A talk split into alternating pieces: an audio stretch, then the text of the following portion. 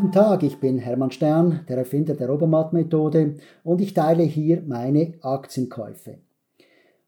Heute habe ich mich für Lafarge Holcim entschieden. Ein Schweizer Unternehmen, das ich schon lange, lange, lange in, meine, in mein Portfolio hätte tun sollen, auch tun wollte, aber es nicht gemacht habe. Und zwar deshalb, weil Lafarge Holcim ein wichtiger Kunde von uns wurde. Also sie beziehen bereits seit langem unsere Daten und deshalb bin ich immer sehr vorsichtig mit dem Kauf solcher Aktien, denn ich will ja kein Insiderwissen verwenden. Glücklicherweise bin ich nicht im Loop jetzt gerade, die Blockzeit ist nicht aktuell und ich kaufe ja immer auch kleine Beträge, die weniger relevant sind, die Lafarge Holcim Aktie.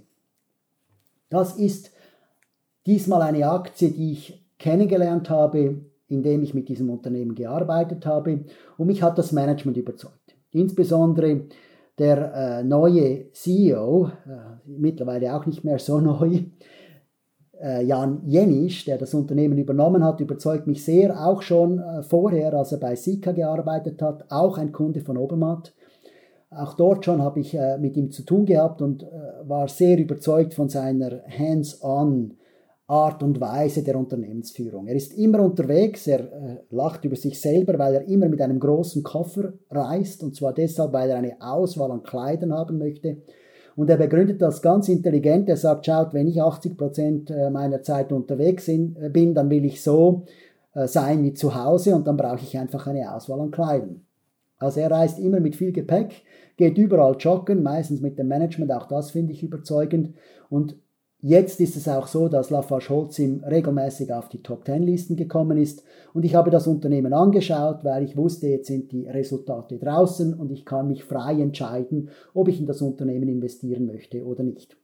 Der Value-Rang bei Lafarge Holcim ist 67 und das ist für mich das wichtigste Kriterium.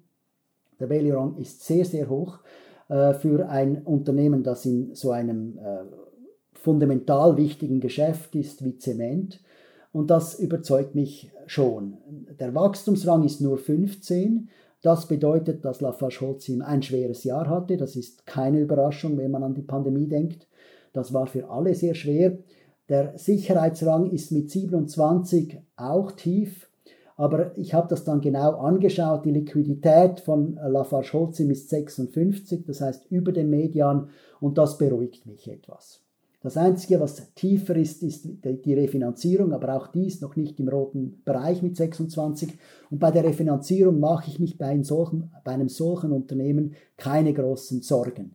Denn die Dividendenrendite ist hoch und das Unternehmen hat viel Raum, äh, Sicherheiten zu bieten für eine zukünftige Finanzierung. Auf der Sichtweise der Bewertung der, Aktie, also ist die Aktie teuer, der Value-Rang, sieht es aber ziemlich gut aus. Also im, im, Hinblick auf die Gewinn, auf die Profitabilität, ein Rang von 57, der gleiche Rang übrigens auch für, äh, für Kapital, Verhältnis zum Kapital, Marktpreis zu Kapital, das sogenannte Buchwert, Buchmarktwertverhältnis. Und die Dividendenrendite ist sogar im Rang 74, also eine überdurchschnittlich hohe Rendite, äh, Dividendenrendite in dieser Branche. Das Einzige, was ein bisschen tiefer ist, äh, sind die Umsätze äh, im Vergleich zum Umsatz. Das heißt, Lafarge Holcim ist eher teuer im Vergleich zum Umsatz, den sie erzielen, aber offenbar machen sie mit diesem Umsatz äh, guten Gewinn. Und das ist auch ein Hinweis darauf, dass sie gut aufgestellt sind. Denn sie bringen offenbar mehr Gewinn aus ihrem Umsatz heraus als andere Unternehmen. Für mich kommen hier mehrere Dinge zusammen. Die Value-Ränge, die für mich wichtig sind für eine Entscheidung, äh, sind gut. Das ist mal etwas, das mich freut. Äh, das Management-Team überzeugt mich. Äh, sie machen wirklich vieles richtig. Auch jetzt in der Krise machen sie wirklich vieles richtig. Das sieht man auch an ihren Geschäftsergebnissen, die öffentlich verfügbar sind. Und dann ist das Unternehmen in einem Bereich, der ich denke, wir Zukunft haben.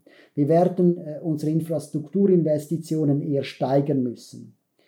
Äh, wir müssen viel besser isolieren. Das heißt, äh, in Europa wird es notwendig sein, wo es ja kalt ist, wird es notwendig sein, solider zu bauen, neu zu bauen, äh, vor allem auch, denn schlecht isolierte, schlecht isolierte Gebäude werden sich nicht mehr lohnen.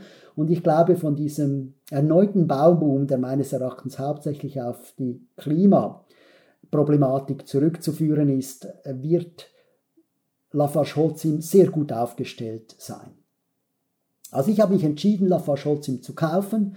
Das ist äh, meine Entscheidung und ich wünsche Ihnen viel Erfolg mit Ihrer Entscheidung.